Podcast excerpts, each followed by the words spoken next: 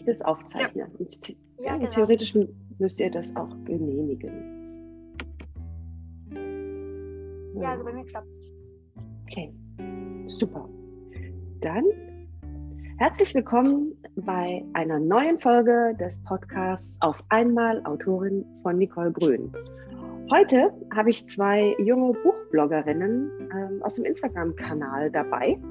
Und das sind die Paula und die Alina. Und ich freue mich sehr, auch mal jetzt von der anderen Seite nochmal auf Schreiben drauf zu gucken, nämlich vor allen Dingen von denen, die Bücher natürlich auch konsumieren und die dazu beitragen, dass unsere Bücher bekannter werden, ähm, dass Rezensionen ins Netz kommen. Ja, und natürlich durch die Empfehlungen äh, entsprechend ja vielleicht auch eine neue Leserschaft gewonnen wird, wenn man dann auch mal in eine jüngere Zielgruppe geht. Ich freue mich, dass ihr dabei seid, ihr zwei. Vielleicht könnt ihr euch einfach mal ganz kurz vorstellen, damit die Zuhörerinnen und Zuhörer eine Idee bekommen, mit wem sie es da zu tun haben. Hallo, also ich bin Alina und ich freue mich auch total hier dabei zu sein. Ich habe mit Paula den Account Die Buchjunkies auf Instagram. Und wie lange hast du den schon, Alina, oder wie lange habt ihr den schon zusammen?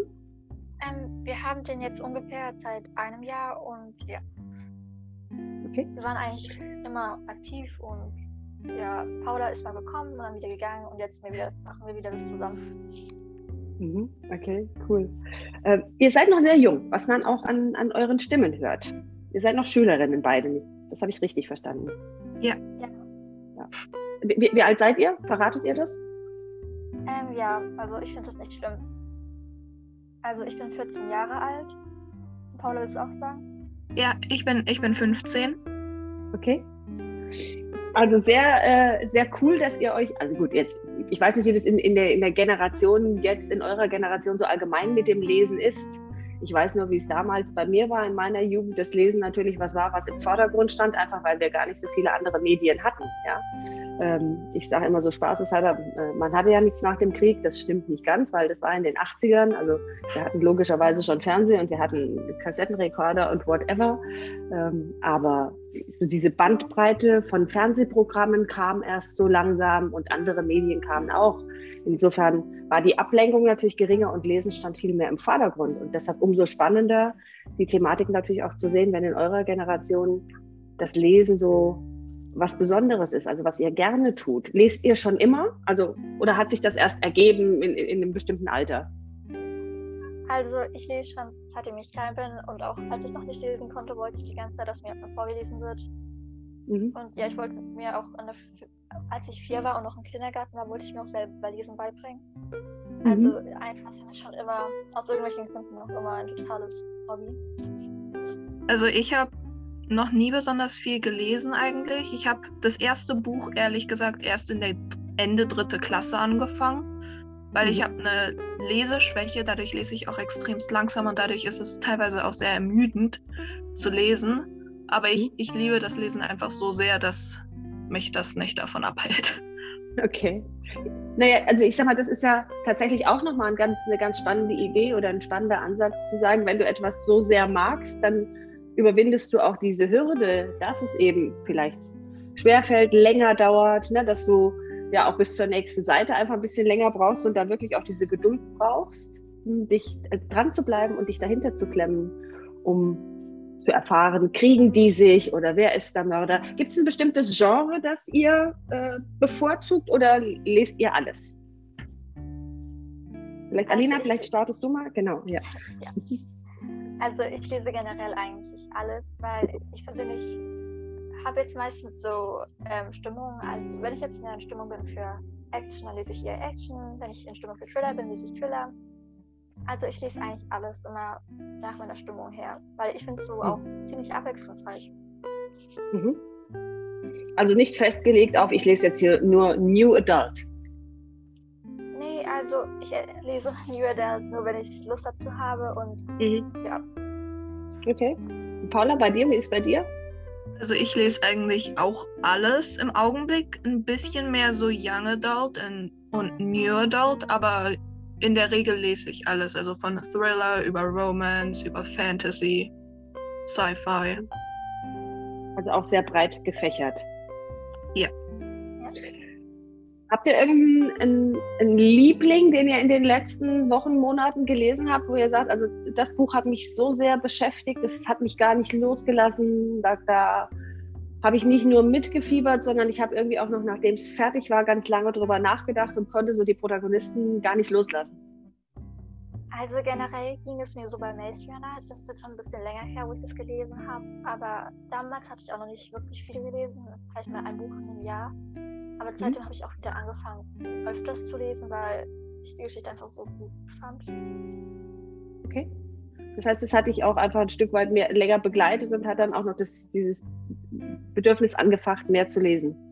Ja, weil das war so mein erstes Jugendbuch, weil davor habe ich immer nur Kinderbücher gelesen und ich muss sagen, es war für mich am Anfang ein bisschen verwirrend, weil wenn man generell eh nicht viel liest, fällt es einem schwer, sich auf die ganze Story zu konzentrieren, damit man auch Plot-Twists versteht und so. Mhm. Aber bei der Reihe ist es mir nicht schwer gefallen und tatsächlich hatte ich dann auch Lust, öfters zu lesen, weil ich gesehen habe, dass es doch was sehr Tolles sein kann. Mhm.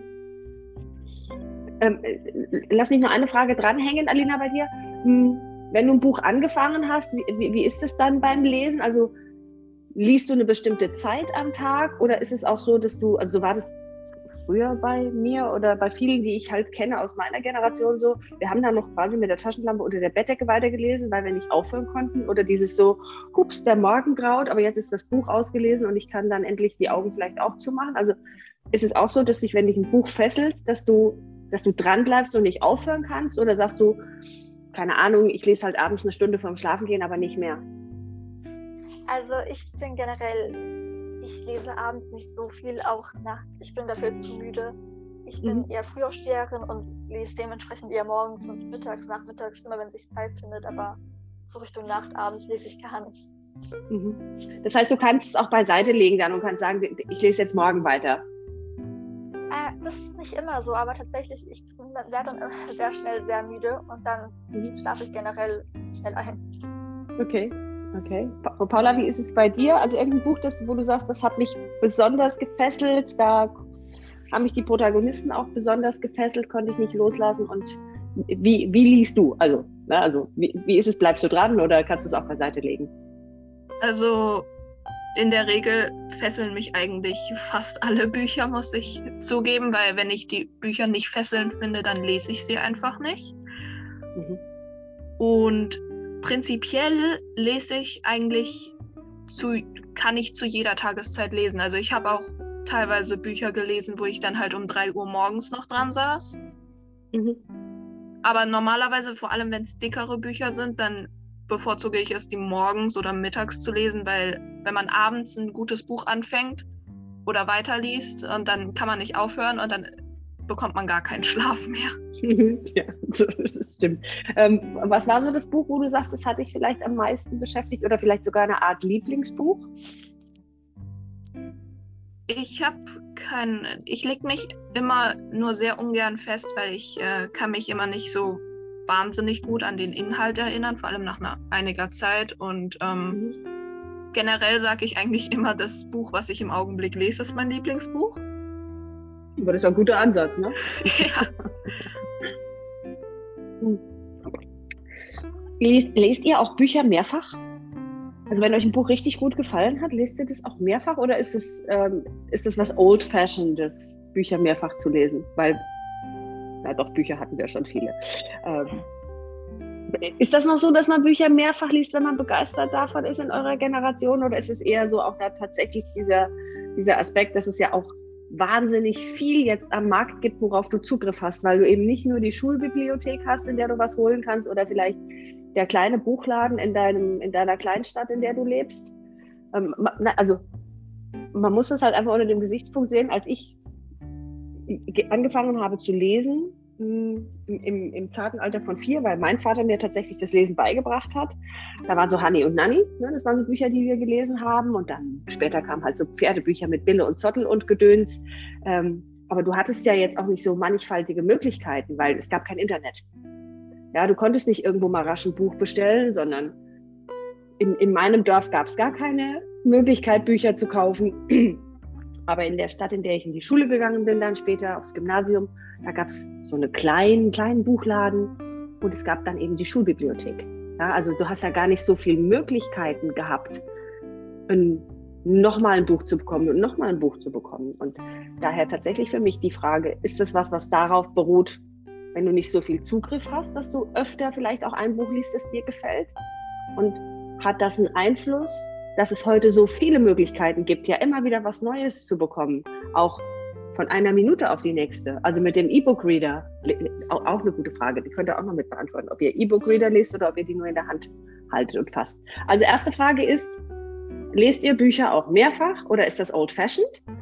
Ähm, zweite Frage ist, nur gedrucktes Werk oder auch E-Book? Und wir fangen immer mit Alina an und machen dann Paula, dann haben wir so die gute Abwechslung drin. Okay.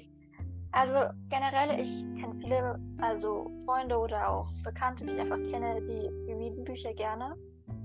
Ich persönlich mhm. kann sowas aber gar nicht, weil das Ding ist, ich bin generell so ein Mensch, wenn Spannung in der Geschichte ist, dann will ich auch wissen, wie es endet. Und dann meistens Richtung Ende ist dann für mich auch Schluss mit der Geschichte. Und mhm. je nachdem, wie das Ende war, will ich dann auch nicht nochmal die Story lesen, weil ich dann ja schon weiß, wie es endet. Es passiert mhm. wirklich selten, dass ich das Bedürfnis habe, ein Buch nochmal zu lesen. Okay. Und äh, eher gedrucktes Werk oder eher E-Book? Hm, ich habe zwar einen E-Reader, aber ich lese da öfters mal Rezensionen Exemplare von NetGalley oder auch generell. Manchmal, wenn ich jetzt zum Beispiel keine Zeit habe, zum Buchladen zu gehen oder mir was zu bestellen, weil es auch einfach generell billiger ist. Mhm. Aber so, wenn ich mich entscheiden müsste, würde ich viel Prince nehmen, weil es mir einfach mehr gefällt und ich habe auch ein Bücherregal und ich mag es dann auch, diese Bücher ins Bücherregal hinzustellen und nicht nur auf meinem mhm. E-Reader zu haben. Mhm. Also auch ein Bücherregal, ich, logischerweise, ich sag mal, dass, wenn ich so Instagram beobachte, ist ein Bücherregal ja auch, wenn du einen Buchblog hast, ein wichtiges Element, dass du immer mal ein Foto auch machen kannst von deinem eigenen Bücherregal und nicht nur ähm, vom, vom E-Book-Reader. Ja, also ich habe auch immer bei meinen Posts zum Beispiel oder bei unseren Posts haben wir auch immer diesen Hintergrund von meinem Bücherregal. Also mhm. ja, das ist schon wirklich wichtig. Genau, genau. Paula, wie ist bei dir? Bücher mehrfach lesen und eher um, Print ähm, oder E-Book? Also Bücher mehrfach lesen, davon halte ich überhaupt nichts, weil ja, es nimmt einfach die Spannung, wenn man das Buch schon kennt. Ich glaube, ich habe kein einziges Buch in meinem Leben zweimal gelesen, also ja, und ich bevorzuge auch auf jeden Fall Print über digital, weil es ist einfach ein ganz anderes Gefühl, ein gedrucktes Buch in den Händen zu halten, als ein E-Book-Reader oder sowas. Hm.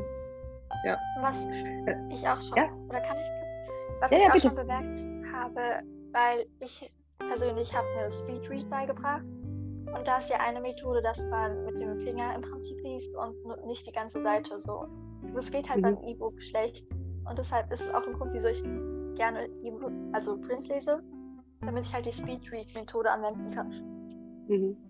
Ja, dann kannst du auch anfassen. Also ähm, absolut, absolut. Also ich habe mich tatsächlich jahrelang auch ge gewehrt und geweigert, mit dem E-Book-Reader zu, äh, zu lesen, weil ich dieses haptische Gefühl auch von, von Papier in der Hand haben wollte. Hab dann aber, seitdem ich jetzt hier auf Kreta schreibe, natürlich festgestellt, wenn du irgendwie eine Zeit länger weg bist und ich bin teilweise fünf, sechs, sieben Wochen hier, dass, wenn, wenn du Bücher mitnehmen willst, brauchst du einen extra Koffer. Na, also ich meine, für, für, so, für so eine lange Zeit, ähm, selbst wenn ich schreibe, brauche ich mal die Abwechslung, dann auch was zu lesen. Ich lese keine Krimis mehr, seitdem ich selber welche schreibe, aber es gibt ja genügend andere Genres, die man lesen kann. Ähm, und so ein Koffer voll mit Büchern wiegt verdammt viel. Ja, ich habe also jetzt von, von meinen Frankreich-Krimis hier gerade von, von jedem Band äh, zwei Bände mitgebracht, weil eine Freundin, die hier bei uns unten am Strand einen Laden hat, sich angeboten hat, die auch mal zu verkaufen an die deutschen Touristen. Und allein das schon, ne? also das ist ein extra Koffer und Bücher wiegen verdammt viel. Und insofern kam dann für mich irgendwann die Entscheidung zu sagen, also wenn du mehrfach mit Flugzeug unterwegs bist, dann ist es vielleicht doch gar nicht so blöd, so einen E-Book-Reader zu haben, der wiegt quasi nichts. Und du kannst von überall auf der Welt einfach auch die Bücher kaufen, die du kaufen magst und dann lesen. Und bist nicht nur darauf angewiesen, hier irgendwo in der, in der Stadt in so einen Shop zu gehen, der vielleicht das ein oder andere deutsche Buch führt. Und du musst dann keine Ahnung, was man da jetzt so dann vielleicht bekommt. Früher hätte ich jetzt gesagt, du kriegst dann da vielleicht Konsalik und Simmel und Hedwig Kurz Maler oder so. Ich weiß nicht, was, was heute in solchen Buchläden dann verkauft wird. Es sind dann gegebenenfalls auch nur die, die diesen Spiegel-Bestseller-Aufkleber haben. Ne? Ähm, und da bin ich dann auf den E-Book-Reader umgestiegen, einfach aus pragmatischen Gründen, weil ich den, da wiegt nichts. Ne? Aber ich habe mich auch schon dabei ertappt, dass ich meinen Finger angeleckt habe, um umzublättern beim E-Book-Reader. Ja, wie man das bei Buchseiten macht. Und auf der anderen Seite, wenn ich dann wieder im Print, weil Fachbücher lese ich zum Beispiel nur im Print. Und beim Print habe ich mich auch dann dabei ertappt, dass ich auf die nächste Seite getippt habe. In der Hoffnung, dass es sich von alleine umblättert. Ja, also ich meine, das ist auch schon sonderbar, wie man sich so konditioniert an der Stelle. Ähm, also spannend fand ich, dass ihr beide jetzt gesagt habt, ein Buch nicht zweimal lesen. Und dann habe ich echt nachgedacht, ob das was mit meiner Generation zu tun hat oder mit mir. Weil ich glaube, ich habe die Twilight Saga hm, also bestimmt dreimal gelesen und als Hörbuch bestimmt drei oder viermal schon gehört. Und ich kann immer an denselben Stellen weinen, kriege ich hin, hat vielleicht echt was mit mir zu tun. Ja, und auch mit anderen Büchern. Also ähm, äh, die Panem-Bücher habe ich auch mehrfach gelesen. Äh, wirklich auch, ohne jetzt zu sagen, ach, das weißt du schon, äh, überspringst drei oder vier Kapitel, weil logischerweise weißt du ja irgendwie alles, was du da gelesen hast. Vielleicht ein Generationenthema oder ein Nicole-Thema könnte natürlich auch sein. Hm. Wie seid ihr denn, also Alina, du hast den Kanal gegründet, die Buchjunkies. Wie, wie, wie bist du denn drauf gekommen, Buchbloggerin zu werden? Erzähl mal. Also es war nicht nur ich generell, es war, ich weiß noch, wir sind, also wir waren am Anfang ja vier Leute. Mhm. Und wir haben uns damals bei Rombach das erste Mal so getroffen, weil die haben Testleser gesucht und die waren dann alle vier da. Und mhm. dann sind wir halt so zusammen nach Hause mit der Straßenbahn gefahren. Und ich weiß gar nicht mehr, wer die Idee hatte. Ich glaube, die ist auch gar nicht mehr dabei. Und hat sie einfach so mal aus Spaß gesagt, ja, es wäre ja cool, wenn man das auch außerhalb von der Rombach-Homepage machen könnte. Und dann habe ich halt so weitergedacht und dann haben wir, sind wir halt zusammen so auf die Idee von einem Instagram-Account gekommen, weil YouTube kommt für uns nicht in Frage wegen Gesicht zeigen und allgemein, ich, ich, ich würde mich, glaube ich, nicht so sehr wohl dabei fühlen. Mhm. Und deshalb haben wir uns dann so für Instagram entschieden und bei der Straßenbahn hatten wir dann so zu viert geredet. Und ja, dann haben wir gleich so eine Signal-Gruppe geöffnet und haben dann damit angefangen. Und wir kannten uns auch gar nicht alle mit Bookstagram aus. Es war so richtig. Am selben Tag kam noch der erste Post raus. Es war so einfach von 0 auf 100. Mhm. Ähm, ihr habt ja jetzt aber schon über 1000 Follower. Sind das Menschen, wo ihr sagt, das sind viele, die wir vielleicht kennen aus der Schule oder so, oder die uns kennen, oder sind da auch viele dabei, die einfach auf euch aufmerksam geworden sind? Also, ich habe den Account geheim gehalten, also wirklich nur meine beste Freunde wissen davon. Und mhm. deshalb, ich glaube, es gibt einen Follower oder drei, die mich kennen, aber der Rest ist alles fremd. Okay. Hm. Wie habt ihr das gemacht? die Follower zu bekommen? Also was habt ihr gemacht? Wie habt ihr euch mit, mit dem Thema Instagram auch auseinandergesetzt, dass ihr, hm, dass ihr wisst, wie, wie kriege ich es hin, wenn es eben keine Freunde und Bekannten sind? Hm, wie kriege ich es hin, dass so ein, so ein Kanal Aufmerksamkeit bekommt? Also wir waren ja am Anfang eher zu viert und dann war es alles ziemlich chaotisch. Und dann äh, waren wir erstmal zu zweit und dann war ich alleine. Und mhm. gerade in der Zeit, wo ich alleine war, habe ich dann halt auch viele Leute über Instagram kennengelernt. Und ja, es war alles super lieb. Man ist in die Community reingekommen. Dann habe ich einfach mal geschaut bei größeren Accounts, wie die dann ihre Bilder bearbeiten oder was sie generell einfach machen, damit ihre Bilder hochwertiger wirken. Mhm. Und das habe ich dann halt auch bei meinen Bildern angewendet. Dann, es gibt auch noch solche Hashtag-Apps, die dir helfen, Hashtags zu finden, die, damit du halt besser gesehen wirst. Also genau mhm. genau die richtigen Hashtags im Prinzip. Und ja, dann kam Josie dazu und seitdem Josie da ist, gibt es generell mehr Likes und Kommentare und alles. Mhm. mhm. Das heißt, du hast dich schon richtig auch damit auseinandergesetzt, was du tun musst, damit du ja jetzt nicht nur für drei Leute irgendwie deine Posts machst. Ne? Also gut, wahrscheinlich kriegt man relativ schnell und ohne großes Engagement auch mit 40 oder 50 Follower, aber ist halt dann eine Community, die sehr, sehr klein ist noch. Und ähm, das ist ja, glaube ich, der Wunsch von jedem, eine große Community zu bekommen und irgendwie damit auch so ein Stückchen ja, Wirksamkeit, Sichtbarkeit zu generieren. Ähm, das heißt, du hast dich richtig damit auseinandergesetzt, wie das funktioniert. Aber das ist, ist auch erst vor kurzem passiert. Also ich glaube, ich hatte bis Juni letztes Jahr 300 Follower. Okay. Und ja, es war einfach, weil ich hatte mich nicht wirklich damit auseinandergesetzt. Wir waren zu zweit und daher habe ich so, haben wir es beide so aufeinander geschoben, so wie, ja, ich mache jetzt einen Post und wir können ja mal zusammen schauen, aber haben es dann doch nicht getan. Schlussendlich, wie man bessere Bilder macht oder allgemeine mhm. größere mhm. Community erreicht. Und als mhm. ich dann allein war, ja, habe ich mich dann mehr damit auseinandergesetzt und dann ist es auch besser gelaufen. Macht ihr die Bilder zusammen? Also ihr, ihr seid zu dritt jetzt. Paula, Alina und Josie, richtig? Ja. Ja. Macht ihr die Bilder zusammen oder weil du sagst, es ist dein Bücherregal im Hintergrund und in den Bildern steckt ja sehr, sehr viel Liebe, wenn ich das jetzt einfach mal so betrachte, was ihr an Posts macht. Also mit den Bearbeitungen drin, aber auch schon allein, wie das Buch inszeniert ist. Ich weiß immer nicht, wie diese kleinen entzückenden Figuren heißen, aber äh, auf, dem, auf eurem letzten Post, da ist ja auch so ein niedliches kleines Figürchen mit pinkfarbenen Haaren, das genau zum Buchcover passt.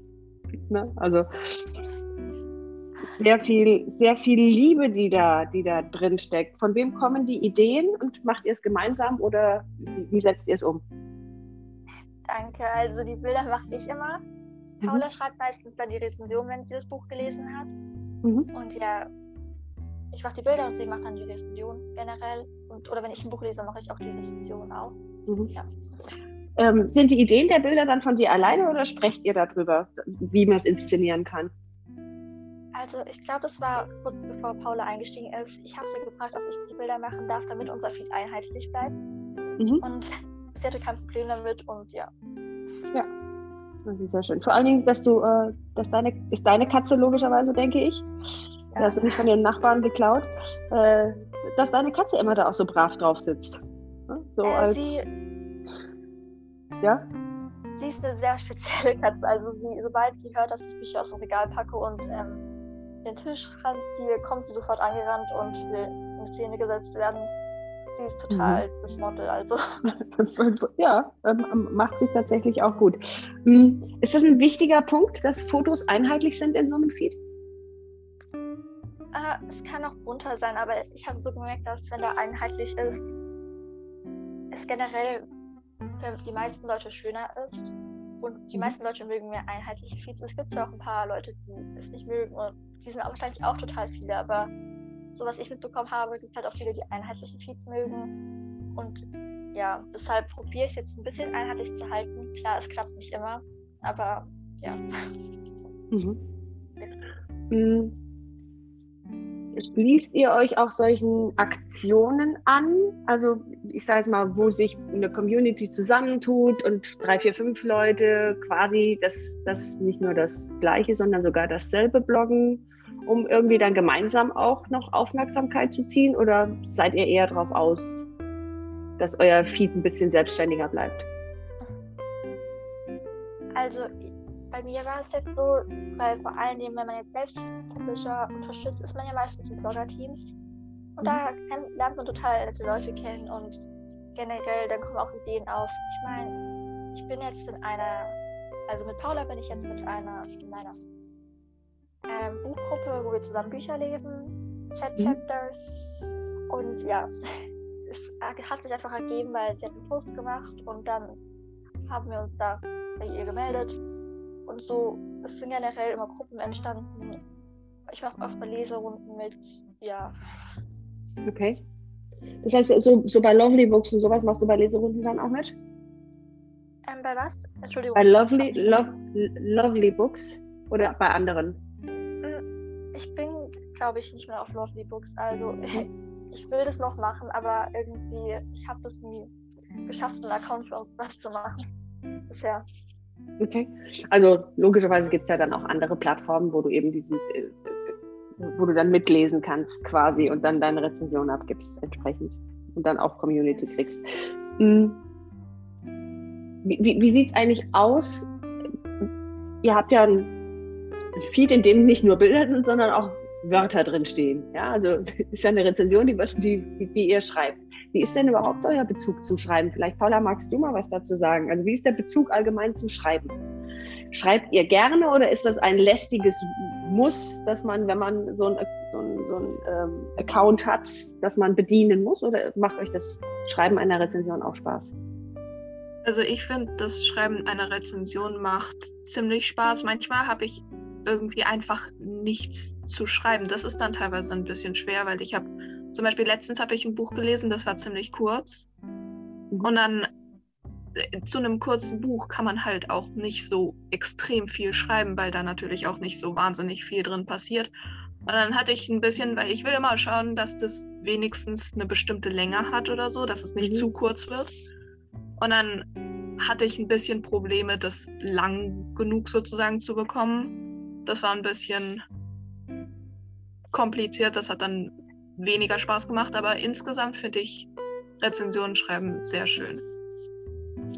Schreibt ihr auch, ohne dass ihr für euren, für euren Insta-Feed schreibt? Also habt ihr insgesamt auch eine Affinität zu dem Thema Bücher auch von der anderen Seite? Also sprich, wie entsteht ein Buch oder eine Geschichte schreiben oder ein Gedicht schreiben? Oder ist das eher was, wo ihr sagt, ach, ich, ich lese lieber, als ich schreibe? Wir starten jetzt mal mit Paula und dann mit Alena. Also ich persönlich, ich, ich, ich liebe es irgendwie zu schreiben, aber mir, mir kommen einfach keine Ideen und ich bin auch nicht besonders gut im Schreiben, deswegen konzentriere ich mich lieber aufs Lesen von Büchern, anstatt mhm. aufs Schreiben. Mhm. Alina, wie ist bei dir? Also schreiben tue ich sehr gerne. Ich schreibe auch selber Geschichten. Ja. Mhm. Ähm, hast du damit schon früher angefangen, Geschichten zu schreiben oder schreibst du jetzt erst Geschichten, seitdem du so ein bisschen auch in das Thema reingekommen bist durch den Insta-Feed? Mm, also ich schreibe, ich wollte mir auch schon, als ich vier war, selber schreiben beibringen. Also daher, mhm. mir kam das alles schon ziemlich früh. Ich habe eigentlich schon immer gern geschrieben und meine Lehrer fanden das auch immer gut meistens. Mhm. Ja. Kannst, also, kannst, du dir, kannst du dir vorstellen, mal ein Buch zu schreiben? Ist das eine also ist das was, wo du sagst, das ist eine Idee oder das ist eine Vision oder irgendwie sowas? Oder sagst du, ach nee, sollen lieber andere machen? Also ich schreibe gerade an einem Buch, wenn man das so sagen kann, aber meistens breche ich das dann ab irgendwann, weil ich einfach zu viele Selbstkritik von mir habe, weil es mir dann irgendwie doch nicht gefällt und dann fange ich nochmal eine neue Story an und ja. Mhm, mh. ähm, glaubst du, es ist ein, ein weibliches Problem, sehr selbstkritisch zu sein? Oder bist du allgemein selbstkritisch mit dir? Ich bin allgemein sehr selbstkritisch, ist auch schon bei meinen Fotos so. Also, das ist eigentlich überall in meinem Leben so. Mhm. Also ich stelle tatsächlich fest, dass es ein, ein wirklich ein sehr genderspezifisches Problem ist. Klar, jetzt will ich nicht behaupten, dass Männer nicht selbstkritisch sind, äh, aber in einem ganz anderen Ausmaß. Weil ich erlebe es tatsächlich bei, bei, bei vielen Frauen so, dass die Zufriedenheit mit, mit so einem Ergebnis oder mit etwas, was man anfängt, dass die tatsächlich nur sehr schwer zu erlangen ist. Ähm, und dass dieses, habe ich irgendwie, keine Ahnung, tausend Wörter geschrieben, das ist doch alles ich sage es jetzt mal auf Deutsch, das ist doch alles Kacke und das kloppe ich jetzt in die Tonne, weil das will doch sowieso keiner haben. Ähm, während ich bei vielen männlichen Kollegen tatsächlich so dieses erlebe, nee, warum? Ist doch alles cool, ist doch gut, es kann raus in die Welt. Ne? Und ähm, dass so dieses Selbstverständnis irgendwie da ein bisschen, ein bisschen größer ist und dass wir uns eher schwer tun, damit so Dinge tatsächlich vor unserem eigenen Auge bestehen zu lassen dass die Welt draußen das vielleicht ganz anders sehen würde. Hast du schon mal jemanden lesen lassen, was du geschrieben hast, Alina? Mm, meine ganze Familie liest eigentlich nicht. Und daher habe ich meine Geschichten nie wirklich mehr gezeigt als in so einer Schreibgruppe, weil ich habe, mhm. ich tue das auch als Hobby und wir sind dann so eine Gruppe aus Jugendlichen und wir schreiben alle zusammen dann. Mhm. mhm. Und wie ist da dieses Feedback? Also was bekommst du da für Rückmeldungen? Sagen die auch, ach nee, Alina, lass lieber, das wird nichts? Oder sagen die Menschen, da ist Potenzial, mach weiter? Meistens schreiben wir nur Kurzgeschichten, die wir uns dann vorlesen. Und ja, eigentlich sind dann alle so gut, ja. Mhm. Und jetzt befasst ihr euch ja vielleicht auch so ein bisschen rundherum mit dem Buchmarkt, wenn ihr sagt, auch mit dem Thema Self-Publishing. Ähm, ist das auch was, was einen irgendwie ein bisschen abschreckt, dieses zu sagen, wie kriege ich so ein Buch jetzt auf den Markt? Oder macht es das eher interessant, dass du heute mit Self-Publishing ja von, also quasi von heute auf morgen, wenn du ein fertiges Manuskript hast, ein Buch auch haben kannst? Also Self-Publishing, ich glaube, es ist ziemlich schwer und deshalb würde ich das generell eher nicht machen, weil ich persönlich hätte, glaube ich, einfach nicht diese Motivation, alles selbst zu managen. Mhm. Mit Marketing und alles. Und ich habe auch mhm. Respekt vor diesen Personen, die das halt wirklich schaffen, aber ich, ich sehe mich selber nicht an dieser Stelle. Mhm. Um, das heißt, wenn du je sagen würdest, ich schreibe ein Buch, dann würdest du dich schon auf die, auf die Suche machen nach einem Publikumsverlag. Ja, genau, weil, wie gesagt, das ist bei Self-Publishing, muss man halt sich um so viel kümmern und ich stelle mir das extrem stressig vor. Ja, ist tatsächlich auch was. Also, wenn du nichts machst, passiert auch nichts. Also, kann ich sagen, weil ich habe meine ersten Fachbücher, also über meine Fachexpertise im Bereich äh, Führungskräfteentwicklung, die habe ich im Self-Publishing gemacht und ähm, da kann ich wirklich sagen, wenn du dich nicht drum kümmerst, dann landest du halt, also wenn ich jetzt mal so gucke, dann landest du halt bei äh, Platz eine Million vierhunderttausend auf Amazon oder sonst irgendwo, ne, in irgendwelchen Portalen und damit hast ja auch keine Sichtbarkeit, du tauchst nirgendwo auf, niemand findet dich, du musst wirklich selber sehr rührig sein, um sowas in den Vordergrund zu bringen und da ist natürlich ein Publikumsverlag was ganz anderes, weil der sich ja auch bemüht, dass ein Buch sichtbar wird und sich verkauft. Also nicht nur abhängig von einem selber. Auf der anderen Seite ist es auch eine große Herausforderung, einen Publikumsverlag zu überzeugen. Also ja. da muss man auch viel Spucke und viel Herzblut und viel Schweiß rein investieren. Ne?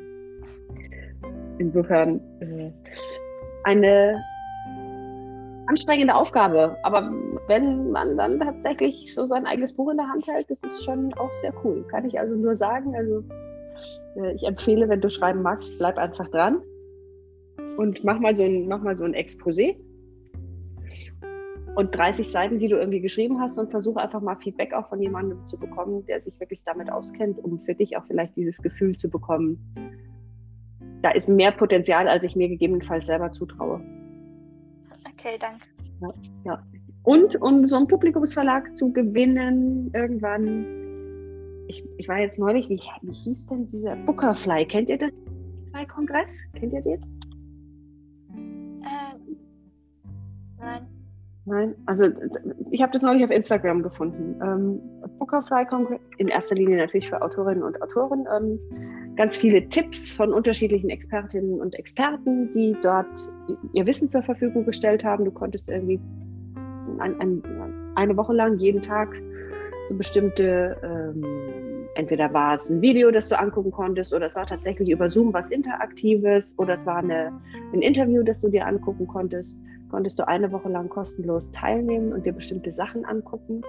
Und im, im Nachhinein, logischerweise, wie das halt viele so machen, kannst du diese Erlaubnis, dass du die Videos angucken kannst, kannst du für Betrag X, X kaufen. Und ähm, in diesem, bei diesem, bei diesem Bookerfly-Kongress kamen halt so ganz viele Tipps dazu, wie gewinnst du einen Verlag, also wie bekommst du einen Verlag davon überzeugt. Und im Prinzip waren das so ich sage jetzt mal zwei Stunden lang, eigentlich nur Don'ts. Also Dinge, die du nicht tun darfst.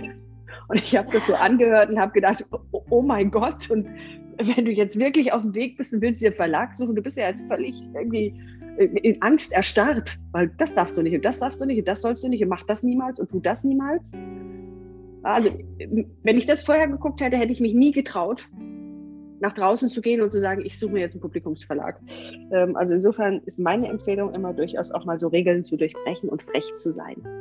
Also irgendwas Besonderes, Auffälliges zu wagen, um Aufmerksamkeit zu ziehen.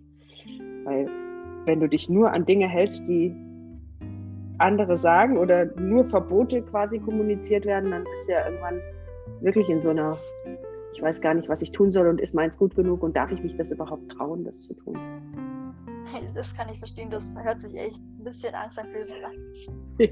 Äh, ja, war das auch. War das auch wirklich. Ich habe dann auch nicht mehr weiter zugehört. Ich habe irgendwie nach einer Dreiviertelstunde habe ich ausgeschaltet und habe gesagt, jetzt, also kann ich jetzt nicht mehr und ich bedauere all jene, die da zuhören und die da denken, das ist die bare Münze. Also nur so gewinnst du einen Publikumsverlag, wenn du das alles vermeidest. Und Ich habe in den letzten Monaten mit vielen Kolleginnen und Kollegen gesprochen, die im Bereich Belletristik unterwegs sind, aber auch im Fachbuchbereich, also sprich Sachbuchbereich, ähm, die gesagt haben, ja, natürlich hältst du dich an, ein, an eine bestimmte Vorgabe. Also du hast schon irgendwie eine Vita und du hast schon irgendwie auch ein, ein, eine Leseprobe mit dabei. Das macht ja auch keinen Sinn, irgendwas zu verschicken, ganz ohne Leseprobe. Aber du darfst ruhig auch mal besonders auf dich aufmerksam zu machen. Und das ist ja die Idee von Marketing. Ne? Also was Besonderes zu tun und ähm, letztlich damit auch Menschen zu gewinnen. Insofern. Ähm, am, am, am, am Rande diese, dieser kleine Gedanke, diese kleine Idee, wenn du tatsächlich dran bleibst und sagst, ich möchte was veröffentlichen, ähm, dann ist es, glaube ich, ein ganz probater Weg, sich auch mal so ein bisschen von der Mainstream-Straße zu entfernen. Hm. Eine Buchempfehlung? Von euch beiden, also von jedem eine, Paula, hast du eine aktuelle Buchempfehlung, wo du sagen würdest, oh, das ist ein ganz, ganz tolles Buch, das empfehle ich, das sollte man auf jeden Fall lesen, wenn ich jetzt so gucke, ihr, da ist ja einiges in, in eurem Feed, was ihr gelesen habt, auch in den letzten Monaten. Paula, was würdest du ganz besonders empfehlen, was ich, was andere lesen also, sollen? Das, das lese ich noch im Augenblick gerade, das ist Der Astronaut das ist ein mhm. ziemlich gutes Buch, finde ich. Davon gibt es auch eine Verfilmung, die ziemlich gut ist. Das, das kann ich von, eigentlich Das empfehlen. ist von wem? Das ist von wem? Sag mal den Schriftsteller. Um, ähm, ich glaube, Andy Wire heißt der. Ich weiß nicht, ob man den Namen so ausspricht. Das ist auf okay. jeden Fall ein amerikanischer Autor. Mhm. Der Astronaut. Und da bist du gerade noch mittendrin und es ist eine spannende, gute Geschichte? Ja. Kannst du so ganz kurz so, so einen Mini, Mini-Einblick geben? Also jetzt nicht irgendwas äh, äh spoilern, sondern nur zu sagen, der Astronaut, stelle ich mir es vor, dass es im Weltall spielt, oder? Uh, ja, das ist eine Weltraumgeschichte. Das Buch ist, glaube ich, auch erst rausgekommen. Also es geht praktisch um einen Astronaut, der ein bisschen fast schon allein im Weltall gestrandet ist, könnte man sagen. Okay. Ich bin jetzt noch nicht so besonders weit, deswegen kann ich auch noch nicht so besonders viel sagen, aber bis jetzt gefällt mir das Buch sehr gut. Okay, super. Dann herzlichen Dank für die Empfehlung. Äh, Alina, bei dir, was würdest du aktuell empfehlen? Äh, aktuell, ich lese sehr viel, daher ist es schwer. Aber so, was ich halt letztens auch gelesen habe und mir sehr, echt sehr gut gefallen hat, war Surreal. Mhm. Es ist von Mandy Lancy und ist auch im Self-Publishing erschienen. Okay. Und Surreal stelle ich mir, also entweder stelle ich mir jemanden vor, der ganz viel LSD nimmt und dann in einem anderen Universum landet? Oder wie stelle ich mir das surreal vor? Also tatsächlich, man weiß anfangs gar nicht, um was es geht. Und deshalb werde ich, kann ich es auch nicht sagen, weil ich sonst spoilern würde. Mhm. Aber am Anfang geht es einfach nur um eine Person. Ich habe mir diesen Namen nicht gemerkt, weil ich generell schlecht den Namen merken bin. Mhm. Und ja, sie lebt einfach normal in ihrer Welt, doch auf einmal kommt ein seltsamer Vorfall und dann kommt ein nächster. Es gibt immer mehr Zufälle, Träume, die sie verfolgen und ihre Welt bricht nach und nach zusammen. Okay, das hört sich spannend das, an. Ja, es war auch wirklich sehr spannend. Ähm, äh, surreal mehr ein Thriller oder in, in welche Richtung geht es vom Genre? Ich glaube, ich glaub, es war als Psychothriller beschrieben oder es okay. kann auch ein Thriller sein, aber ich bin mir gerade nicht mehr sicher. Okay. Und äh, Paula, der Astronaut, in, in, in, welche Richtung geht die Geschichte? Eher was Spannendes, wo es was aufzulösen gibt oder in, in welche Richtung geht die Geschichte? Um, ähm, also es ist schon spannend und es gibt auch so ein bisschen so, ja, es gibt auch so ein bisschen was so zum Auflösen, aber wie gesagt, ich bin noch nicht so besonders weit mhm. in dem Buch. Mhm. Ja. Gibt es noch irgendwas, wo, wo ihr sagt, und das sollte, das sollte die Welt draußen aber dringend wissen oder das, äh, was ich schon immer sagen wollte, mich aber nicht zu sagen getraut habe, jetzt wäre die richtige Plattform dafür oder irgendwelche Fragen von euch an mich? Ähm, also mir fällt jetzt generell nichts mehr ein. Oh, mhm. Oder doch noch eine Frage vielleicht an dich. Mhm. Ähm, wie bist du denn auf Instagram gekommen? Ich bin auf Instagram gekommen, weil ich Bücher veröffentlicht habe. Also das war tatsächlich meine, meine Intention. ähm, als das erste Buch vor zwei Jahren erschienen ist, dass mir eine Bekannte, die einen Instagram-Feed hat zum Thema äh, Thermomix, also die backt im Thermomix mit Dinkel. Und die hat einen sehr erfolgreichen, sehr erfolgreichen Instagram-Feed und die hat zu mir gesagt, Mensch, äh, also du solltest auf jeden Fall äh, auf Instagram auch was machen. Ich war vorher tatsächlich in meiner Altersklasse eben eher auf Facebook unterwegs und Instagram war gar nicht so mein Thema. Und dann habe ich gesagt, na, wenn die Susanne das sagt, dann mache ich das jetzt.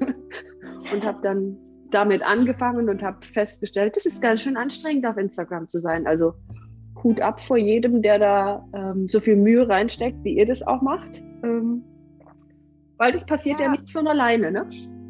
Vor allem der Algorithmus ist gerade wieder total komisch irgendwie.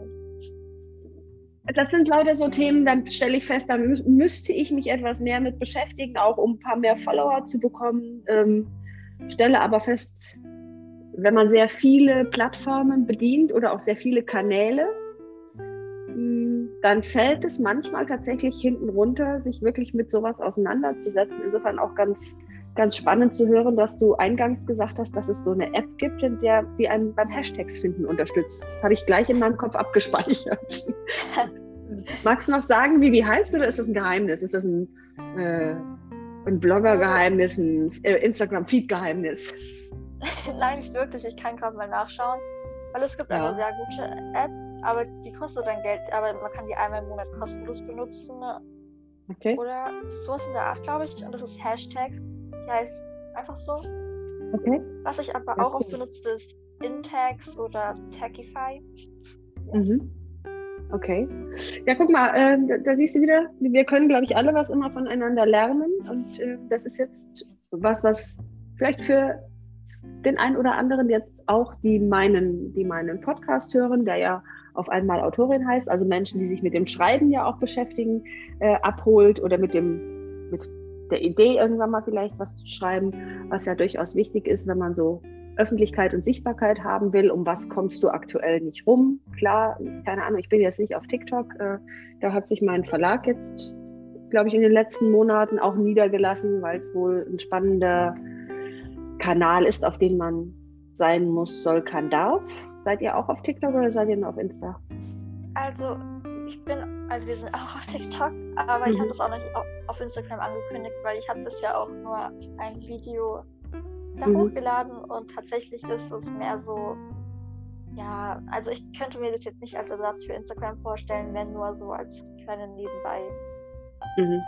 Auch um dort, dort noch so ein bisschen Aufmerksamkeit zu bekommen oder dort auch vertreten zu sein. Ja, oder einfach mal das auszuprobieren. Mhm.